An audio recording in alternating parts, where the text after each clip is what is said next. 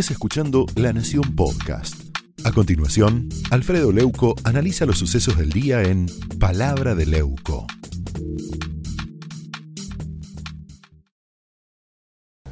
De hecho, Perón siempre tuvo admiración por Benito Mussolini, amistad con Francisco Franco y Alfredo Stroessner, pero en este caso cita a Mao Zedong y le agrega una letra de su propia cosecha.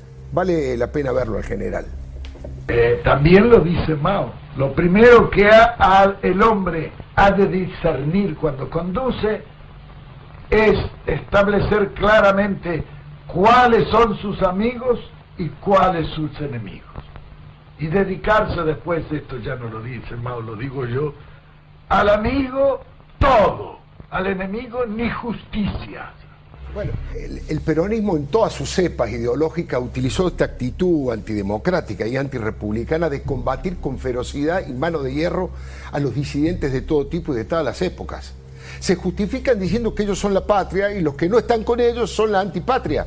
Por lo tanto, al que asome la cabeza Fidel, duro con él, ¿no es cierto? No perdonan ni permiten la más mínima opinión distinta. Quieren un discurso único, la suma del poder público y, si es posible, para siempre.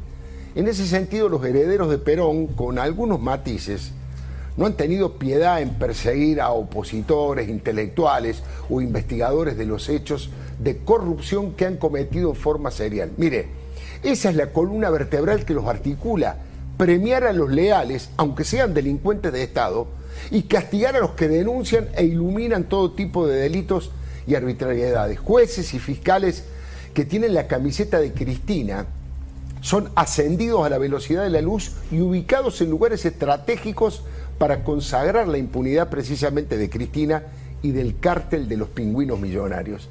Esa solidaridad con los malandras tuvo su máxima expresión cuando la Cámpora decidió bautizar con el nombre de Amado Vudú a una unidad básica es el colmo de la provocación, como si a un aula de la Facultad de Derecho fuera bautizada con el nombre de Robledo Puch o de Gordo Valor.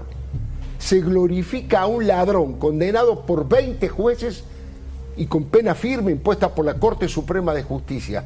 Ahora, por el contrario, Mercedes Marcó del Pon, con orden de Cristina, persiguió y castigó a cerca de 40 funcionarios ejemplares que hicieron su trabajo como corresponde en la AFIP a la hora de combatir las estafas de dirigentes y empresarios kirchneristas. ¿Se entiende el mensaje que le dan a la sociedad y a los jóvenes? Medallas y dinero para los bandidos y humillación para los honestos. Pasó lo mismo cuando le quisieron cortar la cabeza al fiscal José María Campagnoli por investigar a Lázaro Báez. Por suerte la sociedad en aquel momento movilizada lo impidió. Ahora, según acaba de publicar el diario La Nación, cuatro decenas de trabajadores honrados de la AFIP fueron desplazados de sus cargos hacia funciones menores con la consiguiente reducción en sus salarios. Fue una sanción por investigar a Cristina y a sus socios, cómplices y testaferros. Fue una forma además de avisarle al resto de los empleados de la AFIP que no se metan con ellos, que los cristinistas deben seguir blindados e impunes, que nadie se atreva a hacer bien su trabajo y a proteger los bienes del Estado, es decir, de todos los argentinos. No fue magia, ¿eh? fue mafia santacruceña. Contadores, abogados y auditores fueron rebajados en el escalafón y en algunos casos los enviaron a secciones de menor jerarquía profesional como almacenes, por ejemplo. Ahí todos nos acordamos del castigo de Juan Domingo Perón a Jorge Luis Borges, ¿no? El más brillante escritor de habla hispana trabajaba en la biblioteca Miguel Cané desde 1937. Sí, había firmado solicitadas contrarias al justicialismo, hizo declaraciones en ese mismo sentido y Perón lo designó inspector de aves, conejos y huevos en 1946. La verdad que parece, parece una ficción de Borges, pero es una realidad de Perón, ¿no? Y salvando las distancias, por supuesto, los eficientes e intachables empleados de la FIP no pueden ser comparados con Borges y bueno, Cristina mucho menos con Perón pero el autoritarismo es el mismo.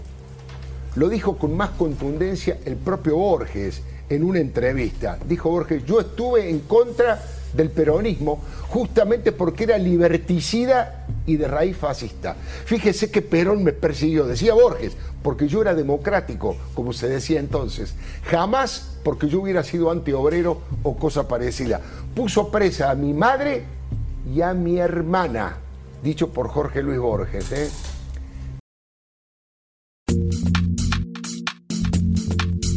Esto fue Palabra de Leuco, un podcast exclusivo de La Nación. Escucha todos los programas de La Nación Podcast en www.lanacion.com.ar. Suscríbete para no perderte ningún episodio. Estamos en Spotify, Apple Podcast, Google Podcast y en tu reproductor de podcast favorito. Seguí escuchando La Nación Podcast.